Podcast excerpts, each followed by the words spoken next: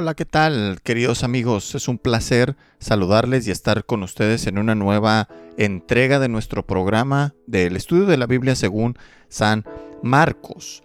Bienvenidos, quien les habla Johnny Rodríguez. De nuevo, un placer saludarles y vamos a dar inicio a nuestro programa de hoy.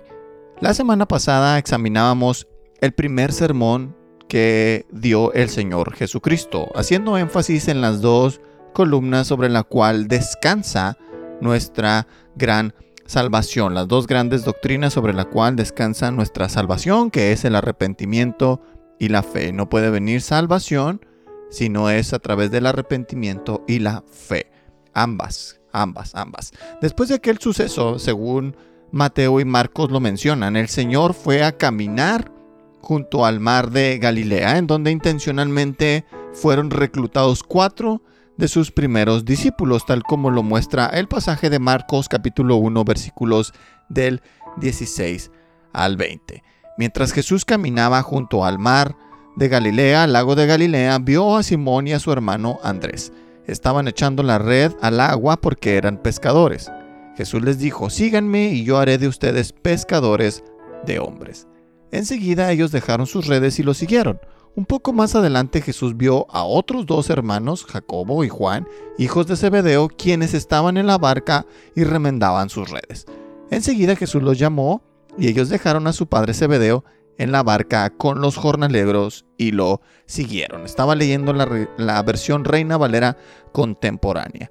En este sencillo relato aparecen algunas verdades fundamentales respecto al significado o lo que quiere decir el ser un discípulo o seguidor de Cristo.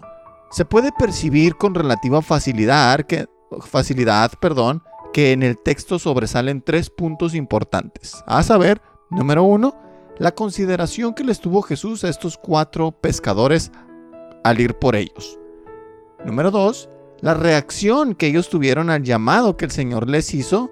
Y número tres, el propósito por el cual fueron reclutados o llamados, esto es, ser pescadores de hombres. Como dije, en la semana pasada veíamos el mensaje del Señor Jesucristo, cuáles son los requisitos para recibir todo lo que Él vino a pagar y a comprar con su preciosa sangre, que es por medio del arrepentimiento y de la fe. Y luego el autor, Juan Marcos, pasa después de esa eh, escena impresionante de su primer sermón a describir que Jesús se fue a caminar junto al lago de Galilea a reclutar a estos cuatro hombres.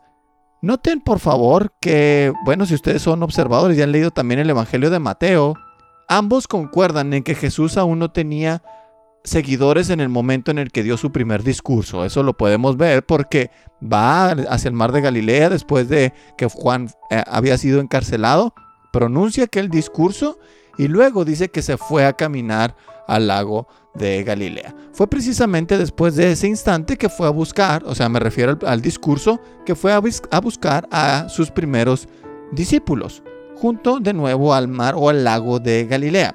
Según el texto que leíamos o que leímos hace unos momentos, mientras Jesús caminaba junto al mar, vio a Simón y a Andrés, su hermano. Un poco más adelante Jesús vio a otros dos hermanos, Jacobo y Juan, hijos de Zebedeo. Es interesante que Jesús se haya interesado. Dice que los vio, pero los vio porque estaba ahí. Y él se haya interesado. Es interesante que Jesús se haya mm, preocupado de estos cuatro hombres cuyo oficio había sido ser pescadores. Eran cuatro hombres comunes y corrientes, más comunes que corrientes, sencillos, normales.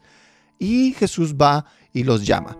Él simplemente los vio y los llamó, pero fue ahí, no de manera improvisada ni aleatoria, sino perfectamente consciente e intencional. Esto es muy importante que notemos. No es que de repente se le ocurrió ir al mar y luego vio a un conjunto de hombres y luego los llama de manera accidental, un tanto torpe como nosotros, ¿no?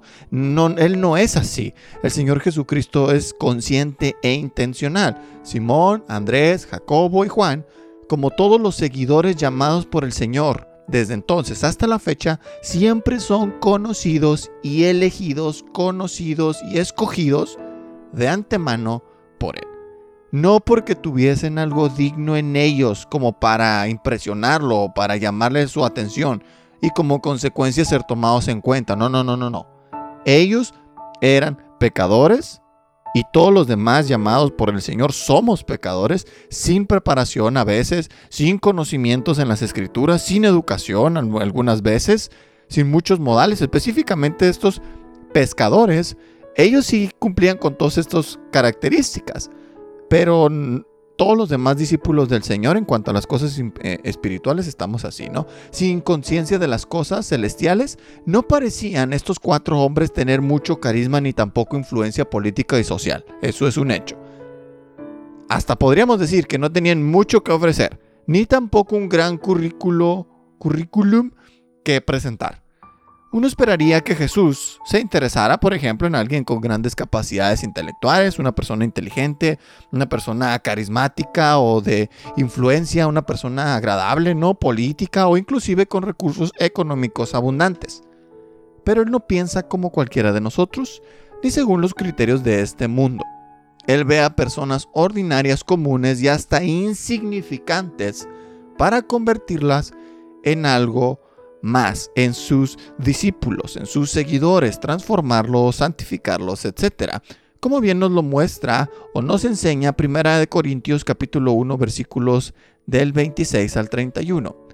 Consideren, hermanos, su llamamiento. Pongan atención a su llamamiento, obsérvenlo, pónganle atención.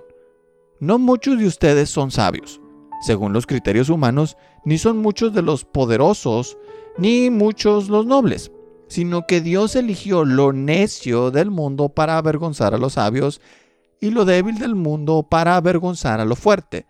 También Dios escogió lo vil del mundo y lo menospreciado y lo que no es para deshacer lo que es, a fin de que nadie pueda jactarse de su presencia. Pero gracias a Dios ustedes ahora son de Cristo, a quien Dios ha constituido como nuestra sabiduría, nuestra justificación nuestra santificación y nuestra redención, para que se cumpla lo que está escrito. El que se gloríe, gloríese en el Señor.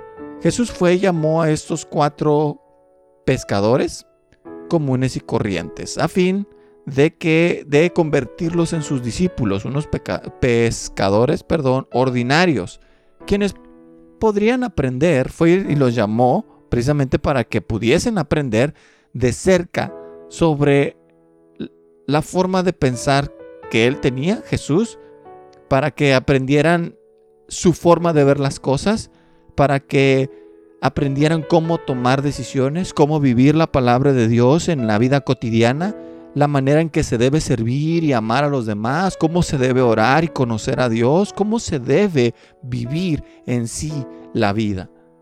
Estos, junto a otros siete más, fueron después los grandes apóstoles que cambiaron y trastornaron el mundo después de la muerte y resurrección de su Señor.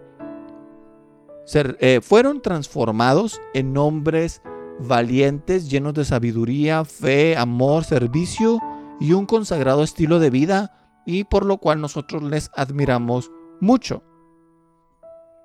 Pero antes de perder de vista la gracia de Dios para con todos los suyos, debo preguntar, ¿No es esto lo mismo que nosotros, los que creemos en Cristo, también hemos experimentado?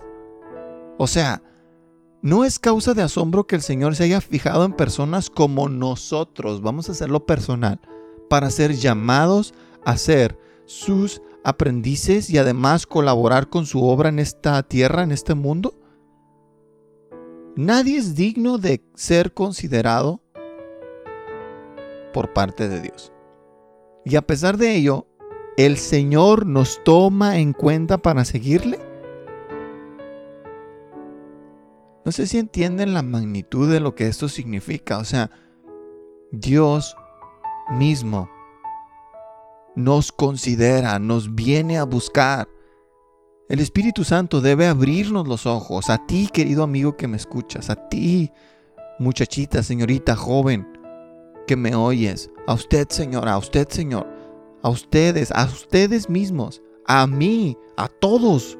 El Espíritu Santo debe abrirnos los ojos para que podamos ver la grandeza, la magnitud de la bondad de Dios al llamarnos, a pesar de nuestra fragilidad, de nuestra debilidad y el poco valor que tenemos comparado a su grandeza. Y luego, después de eso, de, de entender, de la comprensión de lo que eso significa, además el Espíritu Santo también debe convencernos para responder sí a su, a su invitación de seguir a Cristo, sin importar las consecuencias que eso conlleve, cueste lo que cueste. Cuando un hombre insignificante como tú y como yo, como usted y como yo, Señor, señora, comprenden o comprendemos la grandeza de la consideración que Jesús nos tuvo al llamarnos, resulta lógico la reacción que provoca. Resulta lógica la manera de actuar de los cristianos cuando comprenden esto y que es el total abandono de uno mismo por él. Estos hombres, estos pescadores, cuando escucharon la invitación de Jesús, ellos enseguida, nos dice el texto, enseguida lo siguieron, dejaron todo ahí, las redes, eh, en el caso de Jacobo y Juan, dejaron a su padre con todos los jornaleros y enseguida lo siguieron, abandonando todo. Es una reacción hasta cierto punto comprensible si uno recuerda quién es y de dónde viene. Si yo recuerdo quién soy y de dónde vengo, y lo comparo con la inigualable bondad y misericordia con la que soy llamado por Dios, cuando Él me dice, sígueme, en ese momento, justo en ese momento, no queda más que abandonarlo todo, rendirnos a lo que Él diga, en una entrega total, sin reservas, sin condiciones. Y no de una manera obligada, sino de una manera voluntaria, con gozo, con confianza. Algo desbordante, una, una felicidad que no se puede comparar. Porque sabemos o llegamos a esa comprensión de que ni el dinero ni, ni ningún logro en esta vida se le puede igualar.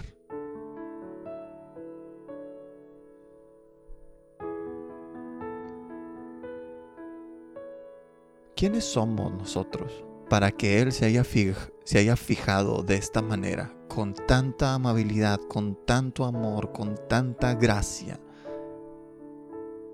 con tanta ternura. El contemplar de ver a su persona por unos momentos, por unos instantes, a través de la fe y el testimonio de la palabra de Dios, cualquiera queda cautivado, atrapado por Él, por su majestad, y podemos declarar junto con el salmista en el Salmo 73, 25, versículo 25, ¿a quién tengo yo en los cielos sino a ti, oh Dios? Y fuera de ti nada quiero en esta tierra, nada quiero en este mundo, no me interesa nada.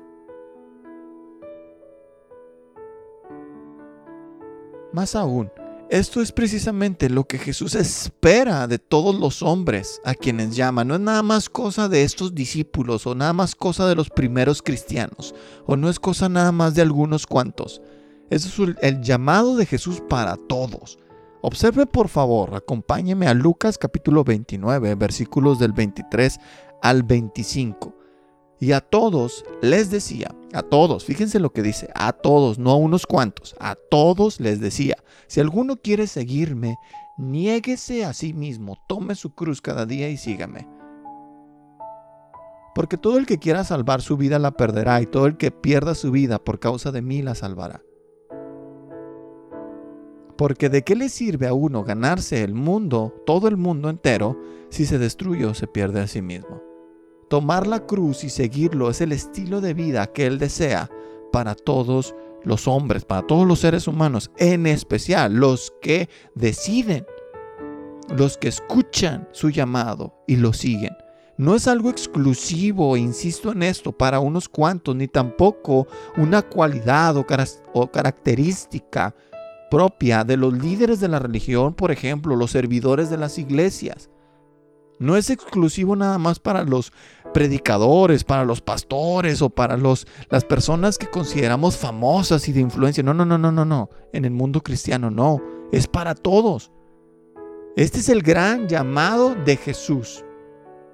No hay exclusividad ni tampoco hay alguna clase de llamamiento especial que Jesús haga con algunas personas en lugar de otras. Es muy importante que entendamos esto porque es cierto que hay roles distintos de cada creyente. Hay roles distintos que desempeñamos dentro del cuerpo de Cristo. Eso es, muy, eso es muy cierto, eso es verdad. Y con lo cual tenemos mayores o menores responsabilidades. Pero todos nosotros, todos los que creemos en el Señor, compartimos un mismo llamado de tomar la cruz y seguirlo todos los miembros de la iglesia con I mayúscula o la iglesia general debe vivir de acuerdo al mismo estándar de sumisión, obediencia y rendición a aquel que es su dueño, nuestro dueño. Así que si hay alguien aquí que ha escuchado su llamado, más le vale o más vale que comprenda bien las implicaciones que esto conlleva. No sea que termine esperando cosas distintas a las que el Señor establece para los suyos, tales como la felicidad temporal, la autoestima o la autorrealización. Tenemos que entender muy bien y tenemos que evaluar el costo. Si alguno quiere seguirme, tome su cruz cada día y sígame. No es un llamado para algunos cuantos. Y basado en esto nos vamos a dar cuenta que los que profesan ser cristianos real y no viven en estas bajo estas condiciones, en este estilo de vida, son unos falsos. Es más, nosotros a veces nos acomodamos tan rico y tan a gusto que olvidamos tomar la cruz, su cruz y seguirlo cada día. El Señor no estaba interesado en que las multitudes lo siguieran, eso nunca fue su intención. Aunque si es que estas multitudes hubiesen venido con un corazón correcto, Él no hubiera tenido problema en aceptarlos y en abrazarlos y en perdonarlos. Eso no es, no, es el problema. El problema es que las multitudes esperaban algo diferente. Vean por favor Lucas capítulo 14 versículos del 25 al 27. Voy a compartirles la versión Dios habla hoy. Dice, mucha gente seguía a Jesús y él se volvió y dijo, si alguno viene a mí y no me ama más que a su padre, a su madre, a su esposa, a sus hijos, a sus hermanos y a sus hermanas, y aún más que a sí mismo, no puede ser mi discípulo. Y el que no toma su propia cruz y me sigue, no puede ser mi discípulo. Es muy difícil nosotros entender estas cosas antes de conocer a Cristo.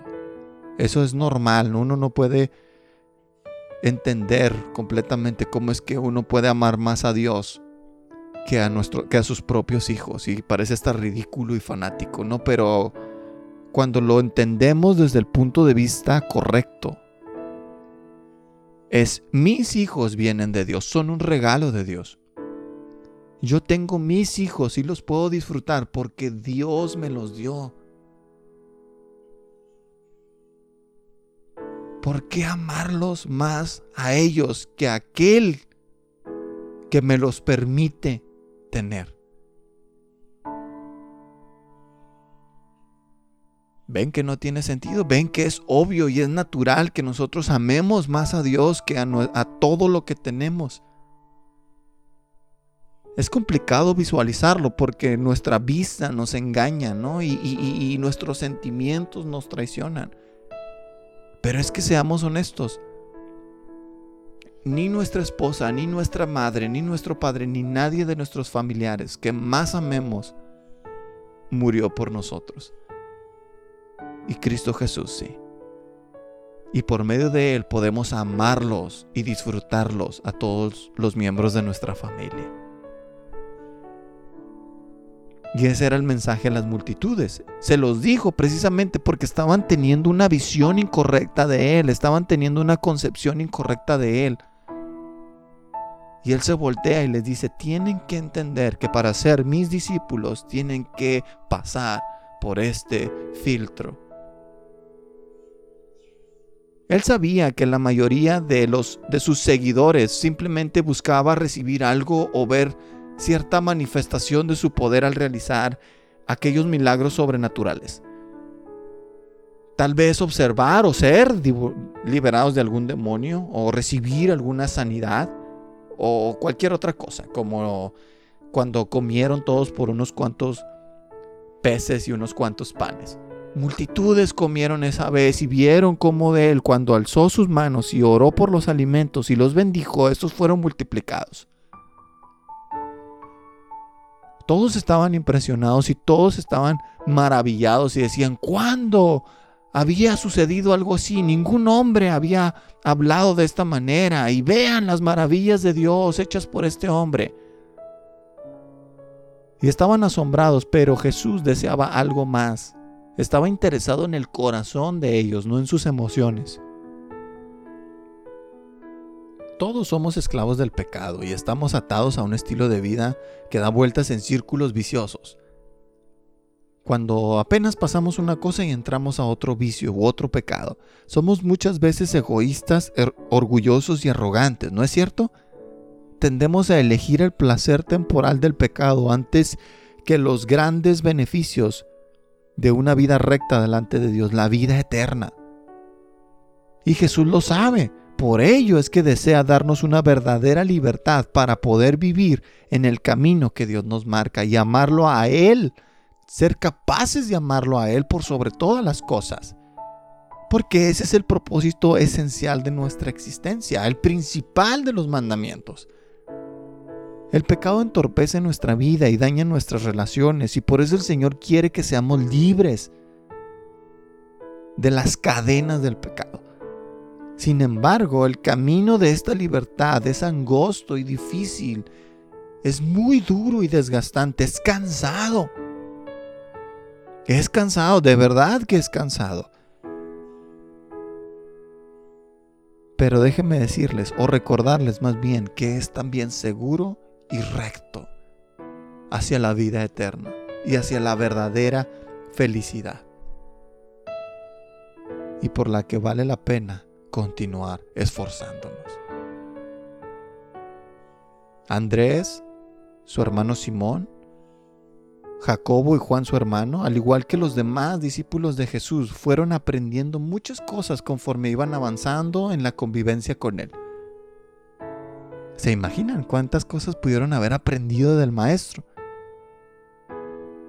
Pero estaban conscientes ellos que al haber aceptado la invitación de seguirle, el costo era alto y demandaba todo de ellos.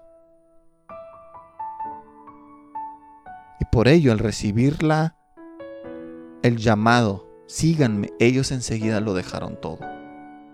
¿Por qué? Porque supieron de inmediato que Él lo vale, que Él vale más que sus propias vidas. Ellos lo supieron. En sí, el hecho de ser ya considerado por el Señor es algo de suma importancia.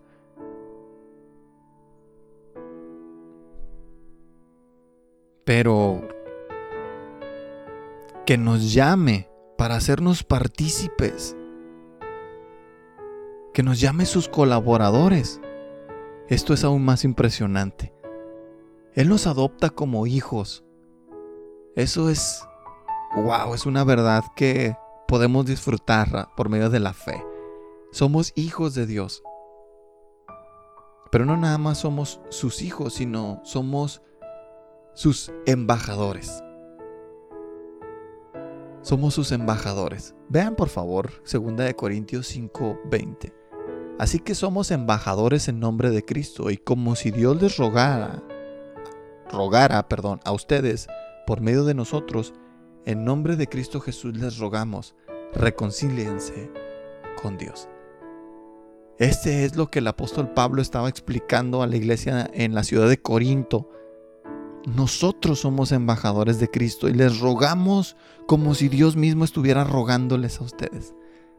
Y esto es precisamente la razón por la que somos llamados por Dios. Además de ser sus hijos, mientras estemos en esta tierra, somos convertidos en embajadores de Dios en nombre de Cristo para rogarle al mundo que se reconcilie con Dios. Y esto se deja entrever en el pasaje de Marcos capítulo 1, versículos del 16 al 20, porque a estos hombres el Señor los llama para una razón.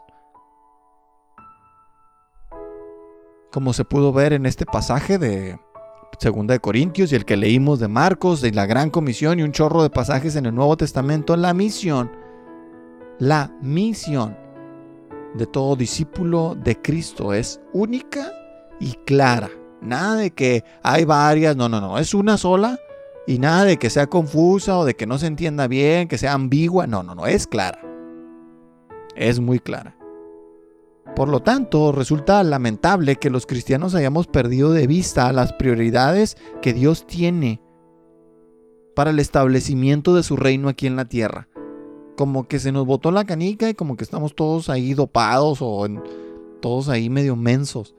Parece que las grandes instituciones que profesan ser la columna de la verdad, las grandes instituciones cristianas, que afirman ser la auténtica iglesia de Dios, los portadores de la verdad, de la palabra de Dios y demás cosas, es impresionante que de pronto ya no se preocupen por hacer la verdadera voluntad del Dios que afirman seguir.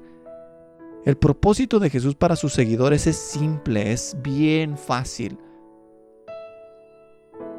por ejemplo, en Lucas capítulo 5, versículos del 31 al 32, dice, mencionando la obra de Jesús, Él le respondió a sus acusadores, los que están sanos no necesitan un médico, sino los enfermos. Yo no he venido a llamar al arrepentimiento a los justos, sino a los pecadores. Él vino a buscar y a salvar lo que se había perdido, como nos lo dice Lucas 19:11, y lo hizo por medio del sacrificio de sí mismo que salda nuestra deuda delante de Dios y nos ha encargado a nosotros, sus seguidores, que compartamos esto con todos los hombres, mostrándoles a ellos cómo seguir los lineamientos y las ordenanzas. Podemos ver esta idea en Mateo capítulo 28, versículos del 18 al 20 y Lucas capítulo 24, versículos del 44 al 48, que es lo que conocemos como la Gran Comisión es precisamente esta misma idea la que tenía en mente el Señor Jesucristo cuando llamó a estos cuatro discípulos junto al mar de Galilea. Jesús les dijo a Simón, Andrés, Juan y Jacobo, síganme y yo haré de ustedes pescadores de hombres. Es una extraña manera de expresar una idea, ¿no? Pescadores de hombres. Jesús les estaba hablando a ellos acerca de su voluntad, su propósito en un lenguaje que ellos pudieran entender bien y en una expresión que pues fuera fácil y sencilla de recordar, pescadores de hombres. Es evidente que la expresión aquí es una forma alegórica, es un sentido figurado para expresar la idea de que iban a salvar personas. Ser pescador de hombres es equivalente a ser uno que va en busca de los perdidos para que encuentren el camino. Es ir en rescate de los que están muertos o en peligro de muerte espiritual. Es ir como el mismo maestro lo hizo, a buscar y a salvar lo que se ha perdido. Ir, salir, buscar. Nótense que son acciones, son acciones que no tienen nada que ver con la comodidad. Nada que ver con la comodidad. Es un trabajo constante e incesante por los que están lejos de Dios, sin vida y en total perdición, así como estábamos nosotros. Así. ¿O será que ya se, nos olvidó de dónde venimos? Amigos, esta fue la profesión que los primeros cristianos tuvieron después de la ascensión del Señor Jesucristo a los cielos. como lo menciona Hechos capítulo 5, versículos del 40 al 42. Resulta que Juan y Pedro, los apóstoles Juan y Pedro, habían sido encarcelados. Y luego hubo una discusión en cuanto a los líderes judíos de la época y querían matarlos y querían eh, sí, matarlos para, para que ya no hablasen más en el nombre del Señor. Y después de una legata por ahí bastante interesante que pueden ahí encontrar en el capítulo 5, dice lo siguiente. Así que en los versículos 40 al 42, llamaron a los apóstoles, hablando del concilio, y después de azotarlos, y no fue una caricia, no hay una palmadilla en el lomo como mamá millennial, no, no, no, fue un azote, de verdad que les dolió en el lomo. Después de eso les advirtieron que no siguieran hablando en el nombre de Jesús. Y los pusieron en libertad. Y no fue un regaño como, insisto, como mamá moderna, ¿no? O como papá moderno. Mm, ay, mijo, ya, ya, ya no, ya, míralo. Ay, ya te dije. No, no, no, no. Fue una advertencia muy seria. Muy seria. Ellos eran, ellos sabían, Juan y Pedro, de esa advertencia porque habían visto morir al maestro, su maestro Jesús, por sostener la verdad de Dios. Ellos sabían que si no hacían caso a estas advertencias iban a morir también.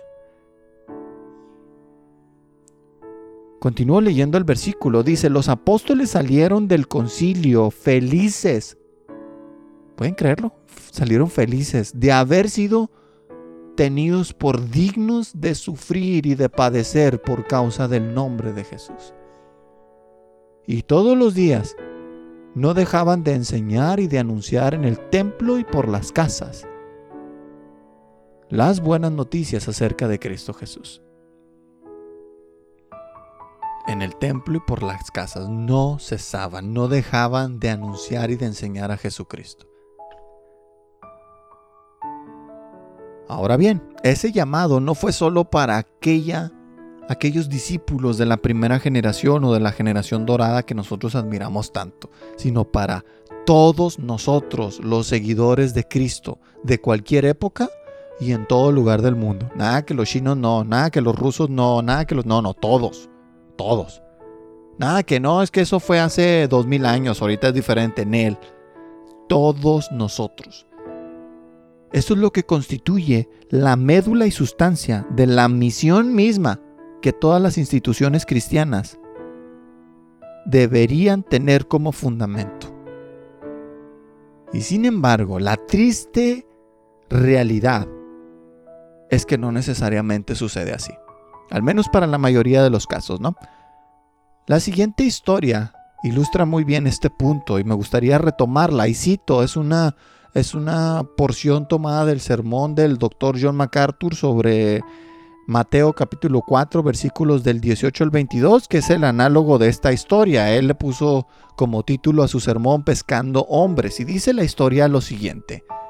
En una costa peligrosa donde a menudo ocurren naufragios, había una vez una pequeña y rústica estación de salvamento. El edificio era una choza y no tenía más que una barca pero los pocos miembros devotos mantenían una vigilancia constante del mar y sin pensar en ellos mismos, salían día y noche sin descanso en busca de los perdidos. Muchas vidas se salvaron gracias a esta maravillosa estación por lo que se hizo famosa. Algunos de los que fueron salvados y otros varios de los alrededores querían estar asociados con la estación y prestar de su tiempo, dinero y esfuerzo para apoyar esta labor se compraron nuevos barcos y se entrenó a nuevos equipos para salvar, y la pequeña estación de salvamento creció. Algunos de los miembros de la misma no estaban contentos de que el edificio fuera tan primitivo y estuviera tan mal equipado. Sentían que se debía ofrecer un lugar más confortable como primer refugio para los rescatados del mar. Así que reemplazaron los catres y las camas de emergencia y colocaron mejor mobiliario en el edificio ampliado. La estación de salvamento se convirtió en un lugar popular de reunión para los miembros y lo, decoraron y amueblaron exquisitamente porque lo utilizaban como una especie de club. Menos miembros ahora estaban interesados en ir en misiones a la mar para salvar personas, por lo que contrataron tripulaciones de botes salvavidas para hacer tal trabajo. El motivo de salvar vidas seguía prevaleciendo en la decoración del club y había un bote de salvamento litúrgico en la habitación en la que el club celebraba sus iniciaciones. Durante este tiempo, un gran barco naufragó frente a las costas y los equipos contratados trajeron un montón de gente con frío, mojados y casi ahogados. Estaban sucios y enfermos. Algunos de ellos tenían la piel negra y otros amarilla.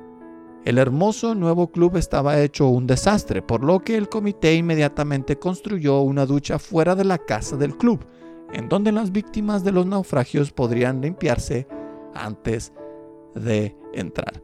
En la próxima reunión se produjo una discordia entre los miembros.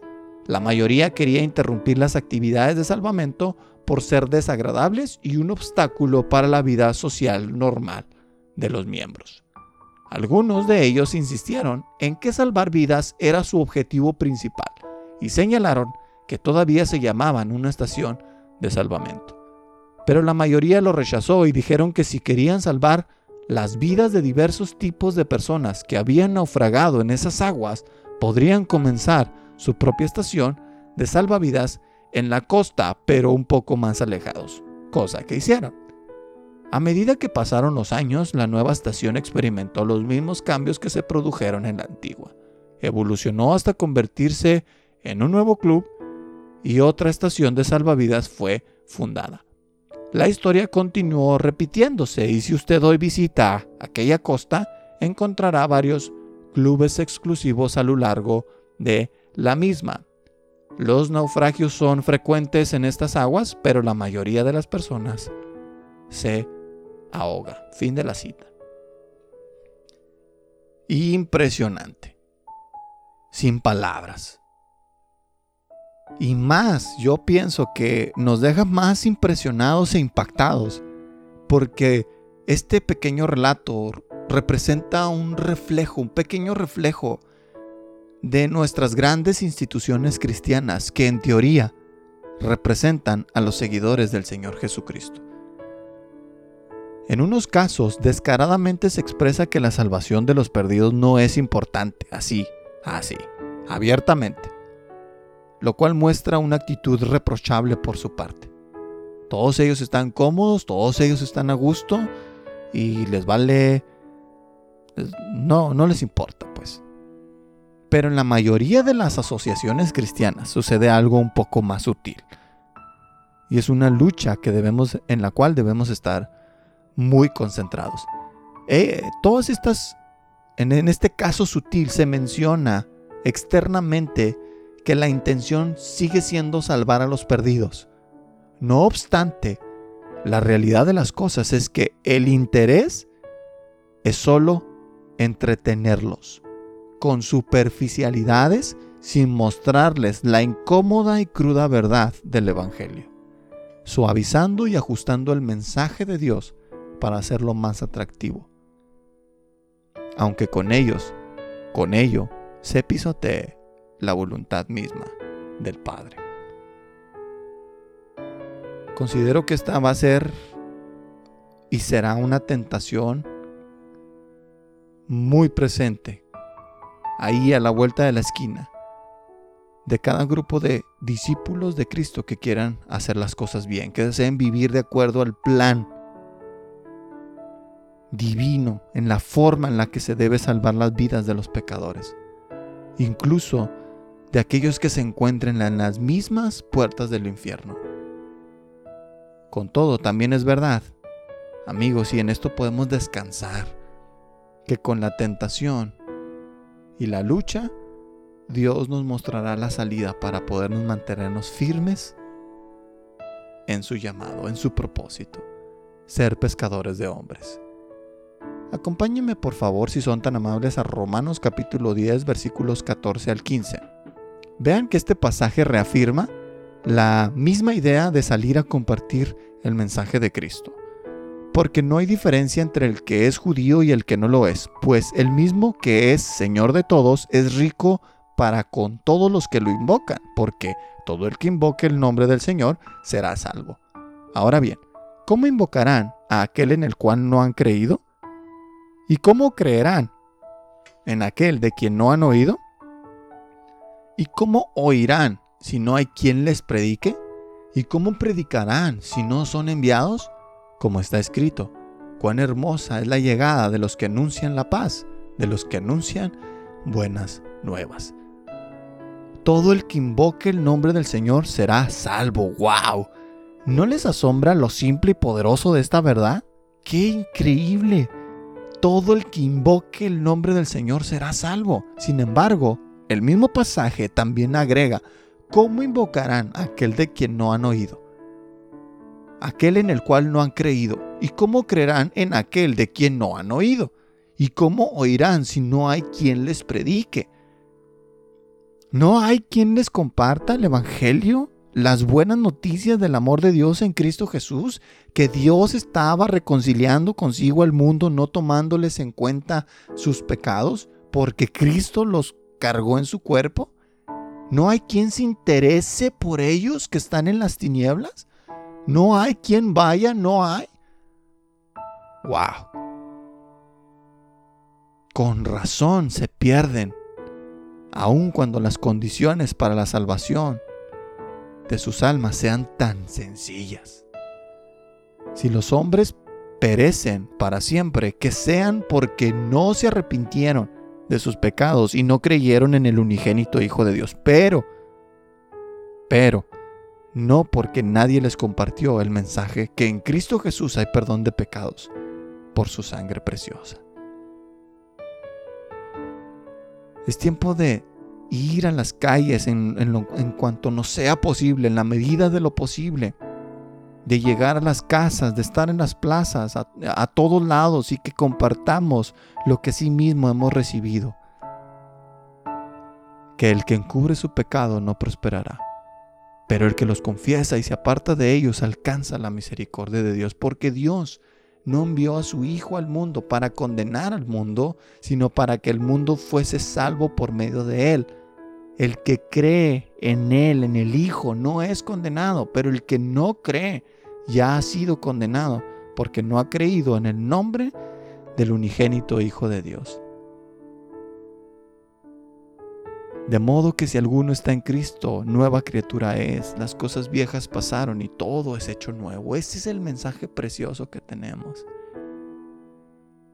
Mientras tengamos oportunidad, haríamos muy bien muy bien en compartirlo. El apóstol Pablo vivió de esta manera tan intensa, rogando a todos los hombres, como veíamos en 2 de Corintios capítulo 5, versículo 20. Él rogaba en todo lugar a todo hombre que se reconciliara con Dios por medio de Cristo. De verdad que no hubo alguien en todo el Nuevo Testamento que trabajaba que trabajara tan duro y tan determinadamente por esta causa como el apóstol Pablo. Los demás trabajaron bien duro, eso es cierto, pero el apóstol Pablo parece que lo hacía con más, un poco más de pasión. Y él nos dice que, que es debido a que se sentía el principal de los pecadores. Y nosotros también nos sentimos los más viles de los pecadores. Por eso es que nos esforzamos o deberíamos de esforzarnos. Si es que estamos muy cómodos es porque hemos olvidado quiénes somos o quiénes fuimos. Y hemos olvidado que Dios nos ha amado tanto y nos ha dado tanto, aún sin merecerlo. El apóstol Pablo hizo todo lo que hizo porque había sido cautivado por el amor de Cristo. Y no se podía callar y no podía esconder aquello que le había sido obsequiado gratuitamente desde los cielos la salvación de su alma.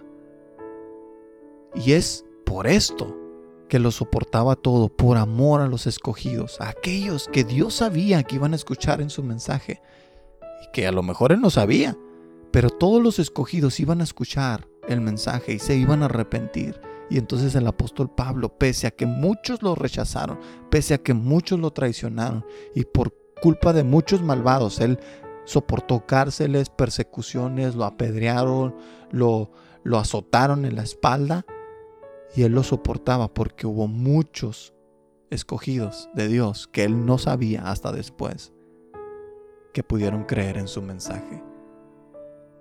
Y se fundaron lo que conocemos como las iglesias del Nuevo Testamento. La iglesia en la, ciudad de Corinto, la iglesia en, en, la ciudad de Filipos, la, ciudad, la iglesia en la ciudad de Éfeso, en Galacia, en Tesalónica, e incluso de manera indirecta la iglesia de Colosas y la iglesia de Roma en un sentido fueron influenciadas por el ministerio del apóstol Pablo de manera indirecta. Y así nosotros de la misma manera podríamos seguir su ejemplo de pasión, entrega y servicio a nuestro Señor Jesucristo. Para, cerrar, me gustaría terminar con una cita del escritor del siglo XIX, Charles Spurgeon, quien escribió al final de su libro Solamente por Gracia lo siguiente. Si eres salvo tú mismo, busca la salvación de otros. Tu propio corazón no prosperará a no ser que esté lleno de solicitud intensa por la bendición de tus semejantes. La vida de tu alma está en la fe, su salvación está en el amor. El que no anhela llevar a otros a Jesús nunca ha vivido encantado del amor él mismo. Entra en el trabajo, en la obra del Señor, la obra del amor. Empieza por tu propia familia. Visita después a tus vecinos. Ilumina el pueblo o la calle donde vives. Siembra la palabra de Dios por doquier lleguen tus fuerzas. Que el Señor nos ayude, amigos, a a vivir esto como de manera natural en nuestra cotidianidad, ¿no? Que podamos compartir el Evangelio tan fácil porque lo traigamos en nuestra boca, en nuestra mente, en nuestro corazón. Se nos ha llamado a pescar hombres, a ser pescadores de hombres. Vayamos, intentémoslo. Aceptemos el reto. Nos vamos a dar cuenta que si no lo hacemos seremos los más desdichados, porque habremos desperdiciado nuestra vida. Vamos a orar. Padre, te doy gracias por esta por este día, por esta oportunidad que nos das de recibir tu mensaje. Gracias porque nos retas. Nos retas a a cumplir la gran comisión la única misión por la cual estamos en este mundo, que es ir y compartir al mundo entero las maravillas de tu amor. Nosotros hemos experimentado ese amor incondicional, ese amor que no lo merecemos. Y te pido que nos ayudes a recordarlo y que lo enciendas en nuestro corazón, que, tengamos un corazón ardiendo de pasión por ti, que podamos compartir a los demás, empezando por nuestra casa, Señor. Que podamos amar a nuestros hijos, hablarles la palabra a nuestros hijos, que amemos a nuestros cónyuges los que estemos casados. A los hijos, ayúdales a amar a sus padres, honrar a sus padres y vivir su cristianismo ahí. Y compartirlo con nuestros compañeros de escuela nuestros compañeros de trabajo en la medida de lo posible, Señor. Empápanos y que se nos salga por los poros, Señor. Que estamos enamorados de ti y que podamos compartirles a los demás lo maravilloso y lo glorioso que es servirte. Espíritu Santo, ayúdanos, guíanos. En nombre de Jesús te lo pedimos. Amén.